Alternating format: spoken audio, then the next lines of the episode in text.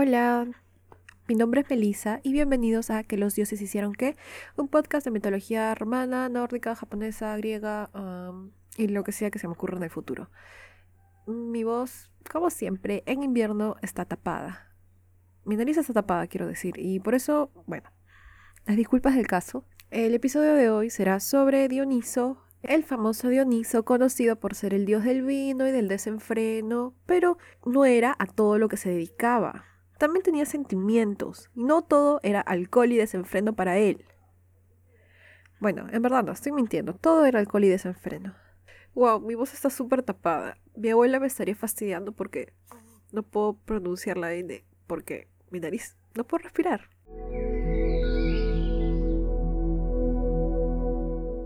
Como recordamos, en el episodio de Zeus hablamos de los orígenes de este semidios. Hijo de Zeus y Semele, fue también víctima de la venganza de Hera contra su madre cuando ésta aún estaba embarazada de él.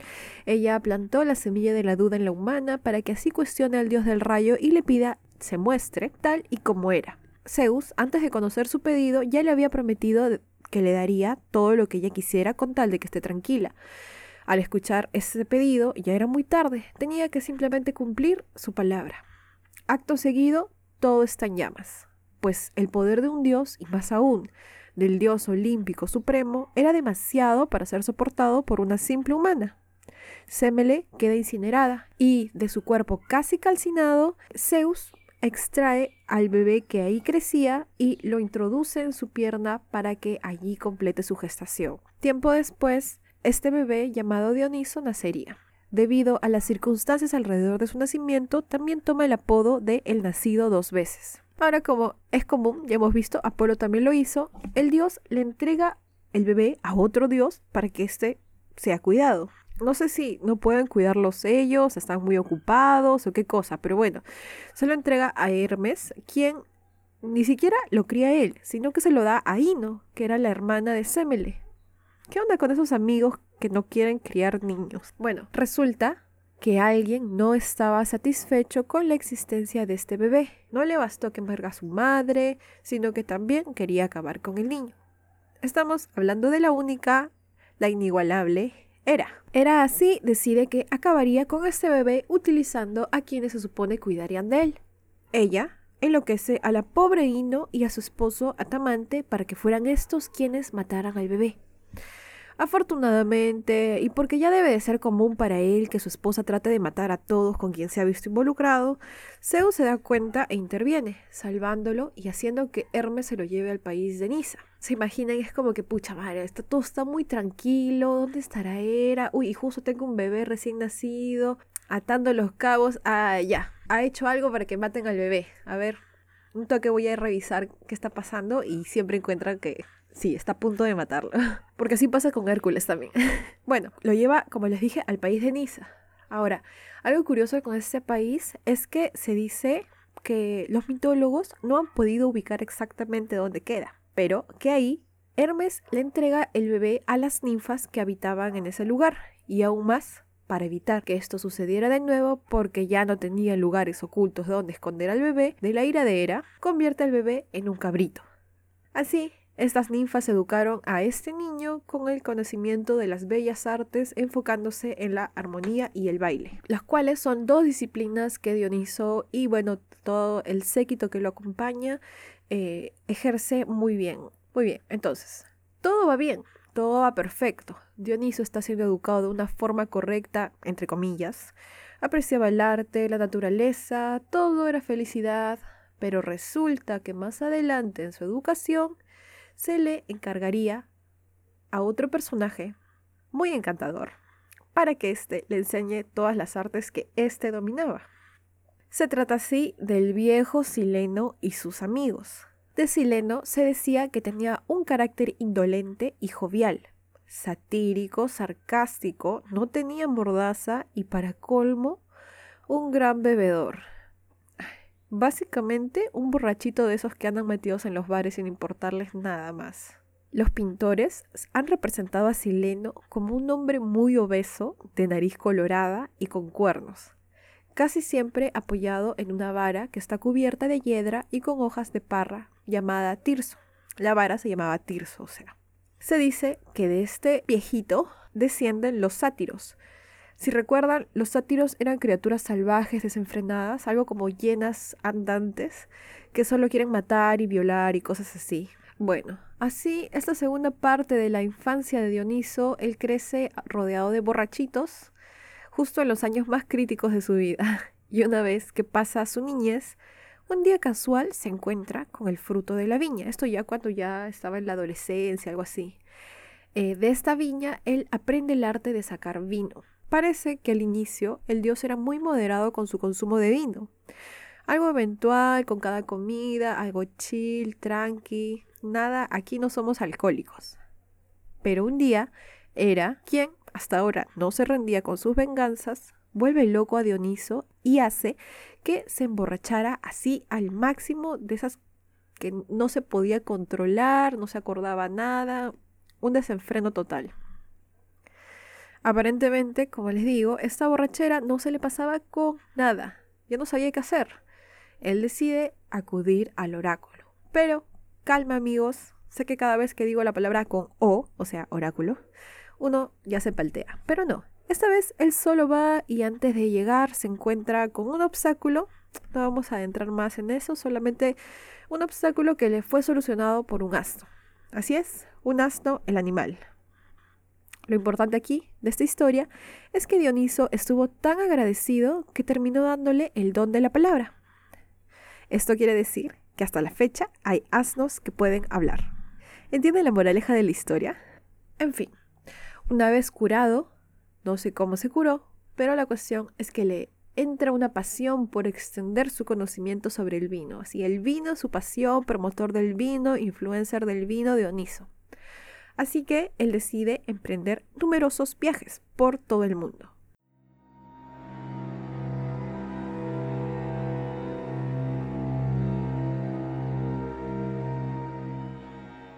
Así, primero, Dioniso atraviesa la Beocia y se introduce en el Ática. Allí fue hospedado por el rey Icario. Obviamente, Dioniso, siendo un dios, tenía que dejar por ahí cositas regadas por su camino. Esas cositas son o muertes o hijos. Cosas así de la mitología griega, ¿no? Que suceden en todas las historias. En el palacio del rey Icario, este le ofrece al dios como regalo una cepa de vid, la vid tiene otro nombre, pero no lo recuerdo ahorita. La cuestión es que la vid es el viñedo, las uvas, etc. De esta, el dios produjo vino, así a lo Jesús. Agarra una planta y vino. El problema va a surgir cuando Icario le da de beber vino a los pastores. Ahora, la cuestión con el vino, no sé si era el vino en general o es que el vino de Dioniso tenía ahí su porcentaje más alto de alcohol y locura, pero siempre que es mencionado el vino de Dioniso, alguna cosa descontrolada exageradamente tiene que suceder. Los pastores terminan emborrachándose tanto que terminan asesinando al mismo Icario. La hija de este eh, se llamaba Erigon. Su hija obviamente se ha enamorado de este dios borrachito que ha hecho que maten a su padre, pero bueno, ella no sabía en esta época. Resulta que ya tenía un hijo con, con el dios, que será el futuro héroe Estáfilo. Ella no se había enterado todavía de la muerte de su padre hasta que un día su perrita, que se llamaba Mera, es importante mencionar el nombre de la perrita, o olvídense del resto, pero la perrita se llamaba Mera. Mera descubre el cadáver del pobre Icario y ante aquel panorama tan terrible, Erigone decide ahorcarse. Dioniso así queda devastado y se venga, provocando una locura colectiva entre todas las doncellas atenienses que terminan ahorcándose. Para ilustrar un poco mejor lo que sucedía cuando Dionisio hacía esto, quiero hablar de un, momento de una serie muy buena y divertida, pero solo hasta temporada 4 fácil, que se llama True Blood. Amigos, es demasiado chistosa. Es sobre vampiros que salen del ataúd, así como del closet, y quieren incorporarse a la sociedad como ciudadanos americanos normales. Y obviamente hay grupos religiosos que se oponen, pero bueno, en general es muy divertida. La cuestión es que en una temporada se enfocan en una criatura extraña Spoiler, esa criatura resulta ser una menade. Y ahorita al final del episodio voy a explicar bien qué cosas son las menades. Son criaturas que acompañan a Dioniso. Pero las fiestas, esta criatura en la serie hacía unas fiestas salvajes donde todos, a todos se les ponían los ojos negros y empezaban a gritar, se golpeaban, me corté el brazo, yeah, era algo así como un éxtasis enfermizo. Yo creo que esas doncellas atenienses probablemente se ahorcaban así extasiadas, era algo así locazo, en serio. Bueno, hartos de tanta locura, los ciudadanos van al oráculo a consultar cómo acabar con esta crisis. No se preocupen, no pasa nada malo.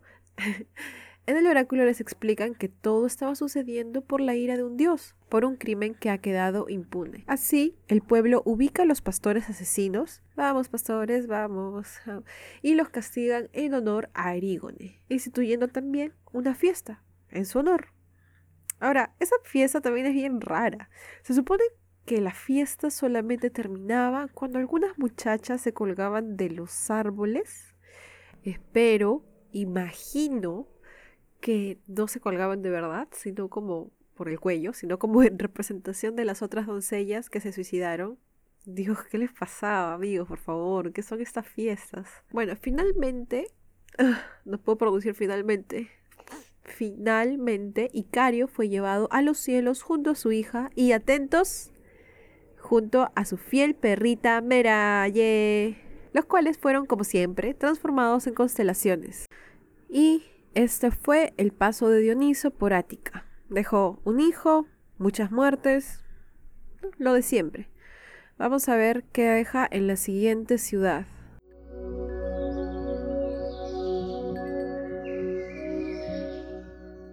Siguiendo con el itinerario, Dioniso eh, llega a Etolea y es recibido allí por el rey de Calidón, Oneas aquí y resumiendo muy rápidamente sus amoríos, se enamora de Altea, quien era la esposa de quien lo hospedaba, por favor, eso no se hace. De estas cortas relaciones nace Deyanira. Siguiente, pasa por la Laconia y allí el rey Dion le da la bienvenida muy calurosamente. Ahora, Dion tenía tres hijas, así que tan bienvenido no debería ser Dioniso, ¿no? Resulta que él decide seducir a la más joven de las hermanas, pero tenía buenas hermanas quienes la protegieron y evitaron que cayera en las garras del dios. Como el típico berrinchudo, Dioniso se quiso vengar de ellas por evitar que le arruine la vida a una chica más. Él decide hacer que enloquezcan y las convierte en rocas, mientras, mientras que a la menor, la que él quería, entre comillas, la transforma en un nogal. Muy romántico. Después de esto, Viajó a las islas del archipiélago y, ni bien iniciaba su viaje, fue capturado por unos piratas quienes pensaban que era hijo de algún rey y esperaban así obtener una gran recompensa. Quisieron atarlo muy fuerte, pero todas las ataduras se deshacían solas. El piloto entonces empezó a asustarse, presintiendo que podría tal vez ser un dios. Le pidió a sus compañeros así que le devolvieran la libertad, pero ellos no quisieron. Entonces sucedieron una serie de cosas extrañas, a lo largo del barco se empezó a deslizar un vino delicioso y perfumado. Una viña entonces sujetó a sus ramas a la vela, mientras que alrededor del mastil se enrollaba una hiedra de sombrío follaje. Yo me imagino esto como una escena de algún anime, de verdad. El dios entonces se convierte en león y los marineros asustados se lanzan al mar, siendo así convertidos en delfines, salvándose tan solo el piloto lo cual explicaría que los delfines sean amigos de los hombres y, según la leyenda, que se esfuercen siempre por salvarlos de los naufragios, puesto que los delfines son piratas arrepentidos. Los viajes de Dioniso no terminan ahí y tiene un par de otras ocurrencias con un par de otros hijos y un montón de otras muertes. Algo por ahí relacionado con Teseo, pero necesito hablar de Teseo antes, me olvidé. Creo que está para otro episodio. Bueno, después de todos estos viajes tan divertidos de Dioniso, él decide cerrarlo con broche de oro yendo a los infiernos para buscar a su madre. En el episodio de Zeus ya hablé de esto. Resulta que el viaje tampoco fue de lo más simple. Él tuvo que atravesar el lago Lerna, el cual era un lugar muy profundo y muy macabro. Era un lago que no tenía fondo, pero constituía la entrada más directa al infierno. Cuando, finalmente, él llega hasta donde estaba Hades, le ruega que le devuelva a su madre. Hades, como no era tan malo, ya sabemos que es el incomprendido supremo, se compadece de él, pero le pide que le regale algo en lo que él tuviera gran estima. Dioniso así le cede el mirtro, que era una de sus plantas predilectas. Finalmente, junto a su madre, marcha al Olimpo en calidad de dios. Así podemos finalizar diciendo que el culto a Dioniso tenía un calendario muy rico en fiesta, de contenido para adultos triple X, en la que los participantes iban cubiertos con máscaras y disfraces que invocaban a la fecundidad. Ahora, aquí hablamos de las menades. ¿Recuerdan esas ninfas que criaron a Dioniso? Ellas serían las primeras menades. Eran entonces divinidades femeninas que han sido poseídas por el dios, inspiradas, hay un perro que está ladrando, lo siento, están inspiradas por una locura que las lleva a vagar por los bosques de forma errante. Siempre cargan flautas o tambores, siempre entregadas a las danzas frenéticas. Se dice que ejercían dominio sobre las fieras y, cuando alcanzaban el éxtasis, tenían una fuerza tan desmesurada que les posibilitaba matar y descuartizar animales que posteriormente devoraban crudos. Esto es lo que ocurre con Orfeo, si recuerdan, después de volver al infierno y cuando ya su vida no le importaba, se dedicó a vagar por los bosques donde fue finalmente encontrado por las Menades, quienes lo descuartizaron y en verdad probablemente se lo comieron después. Estas entonaban himnos dedicados al dios, que iban algo como Bromio, Baco, Orbato, Cadmeo, Diritambo, Melpome, Donaxio, Sabesio, Yobaco, Yaco, etc. Son básicamente nombres que le ponen a eh, Dioniso. En su honor también solían sacrificar animales, comían carne cruda y otras cosas aún todavía más raras. En general, todas las ofrendas y cultos que giraban en torno a Dioniso eran similares a todo lo que he mencionado, así desenfreno, carne cruda, cosas así. Además de ser acompañado por las Menades, también era acompañado por los sátiros, los silenos y Pan, quien era el dios de los rebaños. Se decía entonces que las Menades siempre iban desgreñadas, vestidas con pieles de cabra o fieras, con la cabeza llena de hiedra, con flautas, tambores, antorchas. Todo lo que he mencionado ahora relacionado a las Menades es representado casi exactamente a como lo he descrito, eh, a como lo he descrito en esa temporada de True Blood las fiestas, el desenfreno, la carne cruda, el culto al dios Dioniso, de verdad es muy interesante. Incluso cuando la, la de True Blood hace algún tipo de hechizo, empieza a decir así igualito, eh, propio, vaco, parpato, y bueno, dice otras cosas, o no sé, tal vez es lo mismo, pero interesante.